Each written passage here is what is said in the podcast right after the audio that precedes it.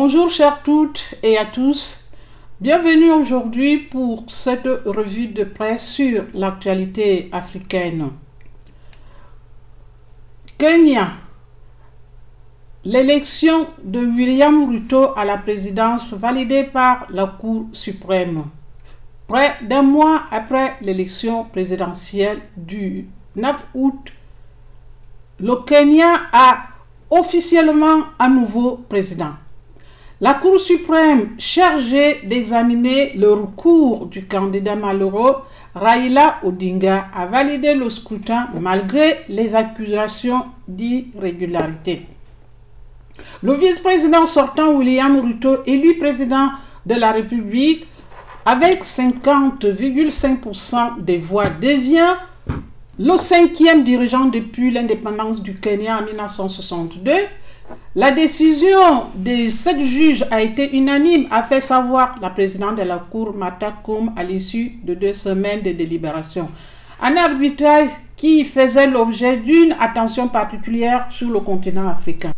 Le Kenya est non seulement la locomotive économique de l'Afrique de l'Est, mais son système judiciaire a prouvé son indépendance et sa robustesse en validant en 2017 l'élection du président sortant le président a toutefois connu plusieurs phases de violence post-électorale, parfois très meurtrières, notamment en 2007 et 2008, après des semaines de controverses. Le président lui a appelé à l'unité, disant tendre une main fraternelle à ses adversaires. Nous ne sommes pas des ennemis, nous sommes des Kenyans, a-t-il lancé dans son premier discours, selon notre confrère Le Monde. L'adaptation de l'Afrique au changement climatique. Rencontre au sommet à Rotterdam. Hier, lundi 5 septembre, avait lieu aux Pays-Bas, à Rotterdam, le sommet pour l'adaptation au climat en Afrique.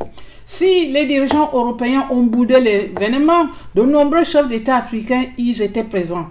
Ce rendez-vous devait notamment servir de prélude à la COP 27, la conférence de Charles Helmcheck de novembre prochain sur les changements climatiques. Ce sommet sur l'adaptation en Afrique, le premier du genre, a eu lieu dans le vieux port de Rotterdam, dans un bâtiment flottant qui a été ouvert l'an dernier pour servir de siège au Centre mondial pour l'adaptation, une organisation internationale censée aider les gouvernements à mettre sur pied des solutions leur permettant de mieux affronter le changement climatique autre partenaire de l'événement, la Banque africaine de développement, le Fonds monétaire international.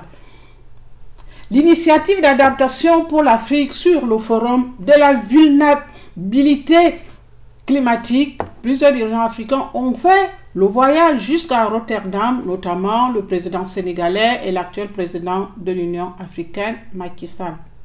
De même que le président Ghana, Nana Akufo-Addo, rapporte notre confrère spécial Antoine Mouto de RFI. Guinée, Mamadi Doumbouya de, de populaire à président conspié. Comme cadeau d'anniversaire de son coup d'État, Mamadi Doumbouya aurait sans doute choisi quelque chose d'autre un an tout juste après le renversement d'Alpha Condé.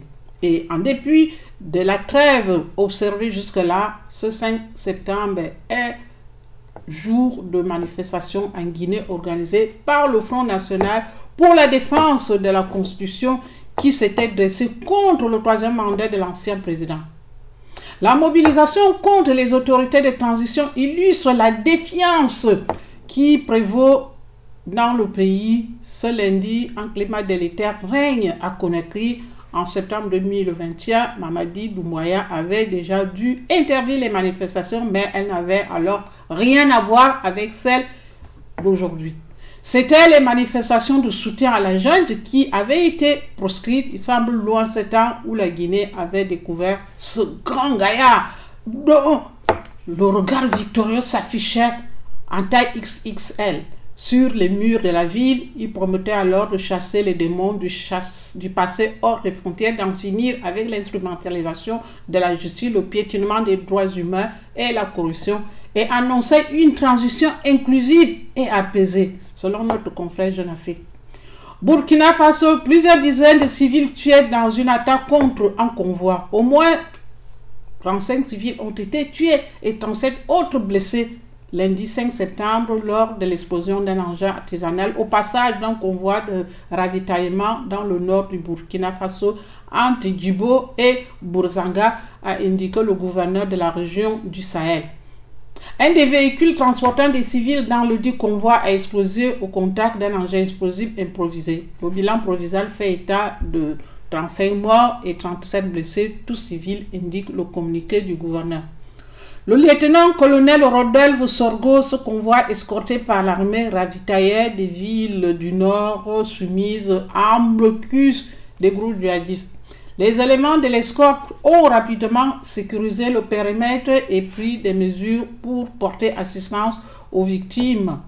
Les blessés ont été pris en charge par des cas difficiles évacués vers les structures appropriées, poursuit le communiqué qui indique que le convoi quittait le nord du pays pour aller vers la capitale Ouagadougou. Le convoi de ravitaillement était composé de conducteurs civils et de commerçants, a-t-on indiqué à l'AFP une source sécuritaire.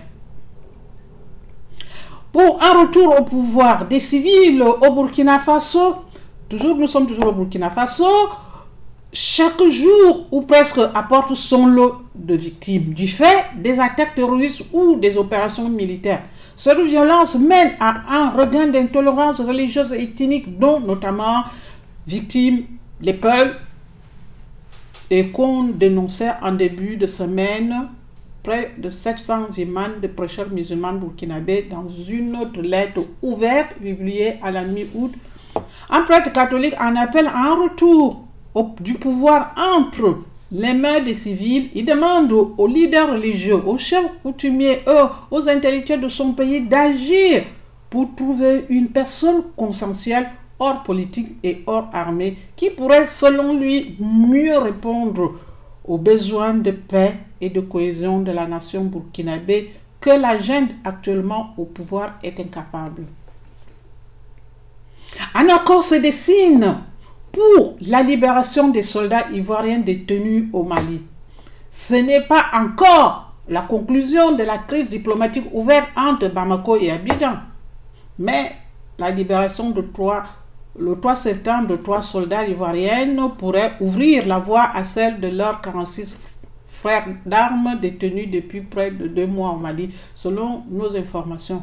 Un accord de principe pour la libération de l'ensemble des militaires dépêchés par Abidjan a été obtenu ce dernier jour, mais des engagements sont encore à prendre pour que celui-ci soit mis en œuvre, explique une source togolaise parmi les demandes de la partie malienne figure notamment la, la volonté que la Côte d'Ivoire se montre moins hospitalière avec les opposants au régime de transition malien. Mamako pense qu'ils utilisent Abidjan pour les déstabiliser. Le Mali voudrait au moins qu'ils se taisent, précise la même source à Lomé. À Abidjan, la détention de 49 soldats a été interprétée comme une mesure de représailles après que le président Ouattara a affiché une certaine fermeté vis-à-vis -vis des militaires maliens au sein de la communauté économique des États de l'Afrique de l'Ouest. L'un de ses proches craint également que la Russie, dont les paramilitaires de Wagner ont déployé aux côtés de l'armée malienne depuis janvier, soit à la manœuvre. Moscou, dit-il, veut peut-être nous faire payer notre position aux Nations Unies, en plus d'être l'un des meilleurs alliés de Paris dans la région. Hmm. Abidjan avait voté en mars la résolution condamnant l'agression de l'Ukraine par la Russie, selon notre confrère Le Monde. L'Allemagne reprend finalement sa mission militaire au Mali, après l'avoir suspendue le mois dernier. L'armée allemande va reprendre sa contribution opérationnelle à la mission de maintien de la paix de l'ONU au Mali, a indiqué mardi un porte-parole de la Bundeswehr. Berlin avait suspendu sa mission le mois dernier en raison d'un conflit avec les autorités maliennes relatives à l'accès à l'espace aérien. La mission de l'ONU dans ce pays d'Afrique de l'Ouest est censée y renforcer la sécurité après le soulèvement Touareg de 2002, ce soulèvement a marqué le début du conflit armé qui constitue affaire rage depuis lors. La jeune a pris le pouvoir en main de l'année dernière, a refusé à plusieurs reprises aux troupes de Berlin le droit de survoler le territoire. Or, l'armée allemande en a besoin pour assurer la rotation de ses troupes. Environ un millier de soldats allemands sont actuellement déployés au, sein de l'administration. Le Mali, qui compte environ 20 millions d'habitants, a connu trois coups d'État militaires depuis 2002 et est considéré comme extrêmement instable. Togo, la stratégie à double niveau de Fort Ezozimna Nyesingbe contre les groupes armés. Réorganisation militaire sur le terrain, renforcement des effectifs, achat d'équipements, renseignements en six mois. L'extrême nord du Togo, frontalier avec le Burkina Faso, a été la cible des terroristes en cinq reprises. Il a subi sa première attaque dans la nuit du 10 au 11 mai 2002 contre le poste militaire de Begadi. 8 soldats ont été tués et 13 autres blessés à la mi-juin. Des incursions djihadistes ont frappé des villages de Niaga et Nyolunju où l'état-major général des forces armées togolaises a déploré plusieurs morts condamnés et qualifiés de barbares et de lâches par le gouvernement togolais.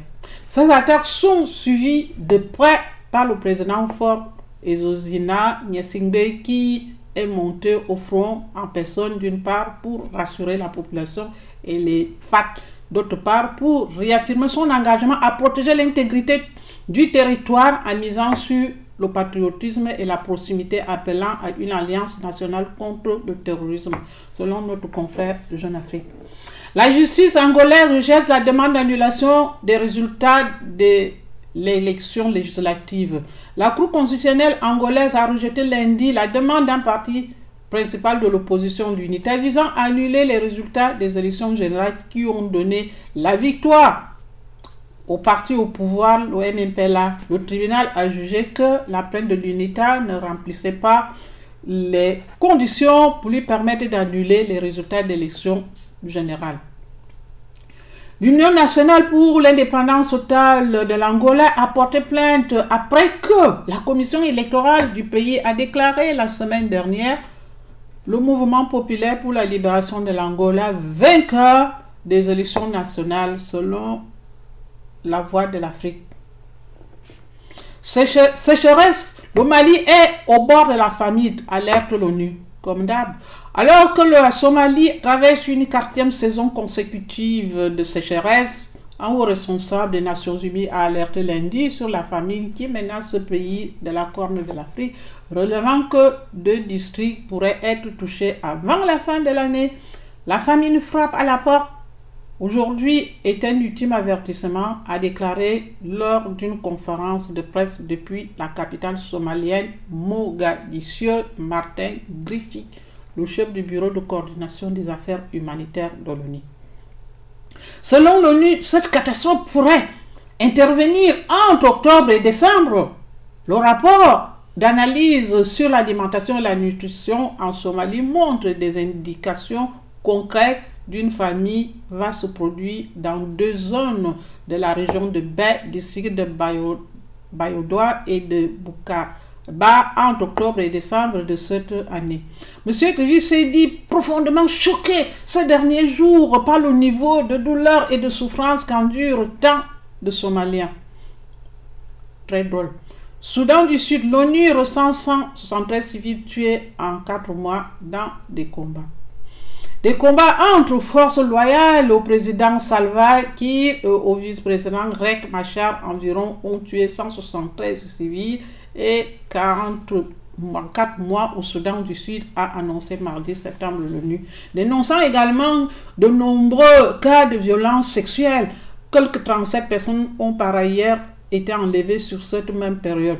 Les affrontements se sont déroulés entre février et mai dans les comtés de Kwek, Lire et Mayadi, situés à environ 400 km au nord de la capitale Juba, dans l'état de l'unité fière des forces pro-Machar. Les hostilités dans le sud de l'état de l'unité ont touché au moins 28 villages, avec environ 160 13 civils tués, 12 blessés, étant 7 femmes et enfants enlevés selon un rapport de la mission des Nations Unies au Soudan du Sud. Certaines personnes enlevées ont subi des violences sexuelles, dont des filles enlevées de 8 ans selon l'ONU. Une fillette de 9 ans est morte après un viol collectif selon l'UMIS qui dit avoir documenté 131 cas de viol et de viol collectif selon France 24. Mission de la CPI en vue du procès du massacre au stade de Conakry. Une mission de la Cour pénale internationale est arrivée lundi soir à Conakry en vue d'évaluer l'état des préparatifs du procès des auteurs présumés du massacre d'opposants au stade de Conakry le 28 septembre 2009, a constaté un journaliste de l'AIP. Ce jour-là, des militaires avaient tué au moins 157 personnes et violé 109 femmes dans le stade où s'étaient rassemblés des milliers d'opposants à la candidature à la présidentielle du chef de la junte Moussa Dadi Kamara selon une commission d'enquête de l'ONU. L'instruction judiciaire s'est achevée en décembre 2016 avec le renvoi d'une douzaine de prévenus devant un tribunal, dont M. Kamara lui-même, mais le procès ne s'est toujours pas tenu malgré les mutuels engagements des autorités de Conakry, notamment sous le régime de l'ex-président Alpha Condé renversé par un coup d'État militaire il y a presque un an selon la. La répression à balles réelles au Soudan enquête sur la journée métrière du 30 juin. Que s'est-il passé le 30 juin alors que l'opposition au régime militaire soudanais appelait à une manifestation historique? La jeune s'était engagée à laisser le peuple exercer son droit de réunion pacifique. Dès 8 heures, pourtant, le gouvernement fait couper la connexion d'Internet. Le monde a récolté et authentifié des images disponibles après le rétablissement du réseau Internet. Au total, elles permettent de documenter la mort d'au moins 8 manifestants au cours de la journée. La plupart à balles réelles à travers le pays. De nombreux autres militants ont été blessés à balles réelles ou arrêtés et détenus par centaines. Le Nigeria, première économie d'Afrique, peine à retenir sa jeunesse. Le Nigeria est l'un des pays les plus dynamiques du continent grâce à sa jeunesse qui excelle dans les nouvelles technologies, les industries créatives, mais la grave crise économique, la corruption, l'insécurité poussent nombre d'entre eux à vouloir quitter leur pays dans l'espoir de trouver un avenir meilleur en Europe ou en Amérique du Nord, un phénomène appelé localement Japa. L'économie et la population du Nigeria sont les plus importants d'Afrique et le pays a bénéficié d'une manne pétrolière et gazière depuis un demi-siècle. Malgré ces avantages, les infrastructures délabrées, les inégalités et la pauvreté constituent un véritable casse-tête selon la Banque mondiale. Plus de 80 millions et 210 millions d'habitants du pays vivent sous le seuil de pauvreté entre 2010 et 2020. Le taux de chômage du pays a été multiplié par 5 pour atteindre plus de 30% et en juin, l'inflation atteint près de 20%. J'ai des amis dont les parents ont vendu leur propriété, leur terre pour que leurs enfants puissent émigrer de Klashika au Keke, 33 ans, inscrits dans des écoles au Canada et dont les parents l'aident, lui et sa famille, à déménager malgré les considérables envois de fonds des émigrés vers le Nigeria. Le phénomène du Japon entraîne une fuite des cerveaux, notamment dans le secteur de la santé. C'est terminé pour aujourd'hui notre revue de presse. N'hésitez pas de liker et de vous abonner sur YouTube. Et aussi, n'oubliez pas de télécharger notre application Radio Tamtam. La parole est une force. Nous vous disons à la semaine euh, prochaine. Euh, et n'oubliez pas que Radio Tamtam, c'est de la musique Flash Info. Et puis aussi, n'oubliez pas de visiter notre site internet Radio Tamtam et puis aussi d'abonner à notre chaîne YouTube, et Telegram, euh, euh, Radio Tamtam Media et puis aussi la page Facebook Radio Tamtam. Merci pour aujourd'hui pour cette revue de presse, un aperçu sur l'actualité africaine. Je vous dis À très bientôt. Félicité Vincent, ici Boson.